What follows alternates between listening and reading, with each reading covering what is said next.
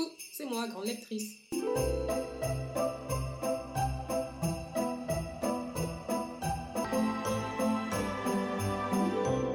Salut à tous, bon matin, j'espère que vous allez bien. Aujourd'hui, on se retrouve pour le calendrier de l'avant grande lectrice et donc pour une nouvelle chronique de Noël. Aujourd'hui, on s'attaque à la romance presque parfaite d'une accro à Noël. Quand elle était petite, euh, Zoé s'est faite la promesse suivante ne jamais oublier à quel point elle aime Noël, parce que, paraît-il, selon la Zoé de 13 ans, quand on grandit, on perd notre innocence d'enfant et après on n'aime plus Noël. En tout cas selon elle. Sachez une chose, je n'ai pas lu le résumé de ce livre avant de l'ouvrir. La couverture a fait le travail euh, d'elle-même, j'ai envie de dire. Mais promis, on en reparle plus tard. Tout ça pour vous dire qu'en lisant les premières pages, j'étais persuadée qu'elle s'était transformée en Grinch, euh, notre Zoé et qu'elle était devenue réfractaire à toute idée de Noël et qu'elle maudissait tous les passants ayant les mains remplies de cadeaux de Noël pour leur famille, parce qu'en tant que bah, schéma d'histoire de Noël, c'est plutôt un schéma classique en fait. Parce qu'en tant qu'histoire de Noël, c'est plutôt un schéma classique, avec l'idée qu'elle va finalement être sauvée de sa haine de Noël en rencontrant l'homme de sa vie et en faisant des petits biscuits saupoudrés de sucre glace avec ses parents. Eh bien, que nenni, elle adore toujours Noël, à tel point qu'elle en a fait son métier.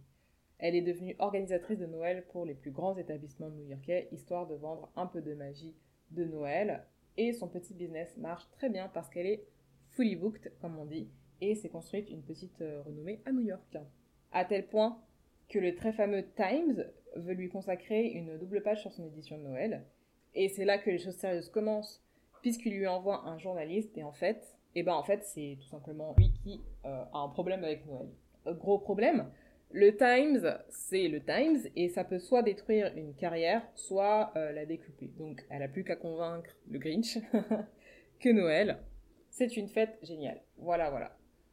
Au passage, dans ce roman, on trouve beaucoup de neige, du shopping de Noël, une famille unie, des biscuits de Noël et évidemment de l'amour. C'est tout pour le menu, je ne me risquerai pas à vous spoiler davantage.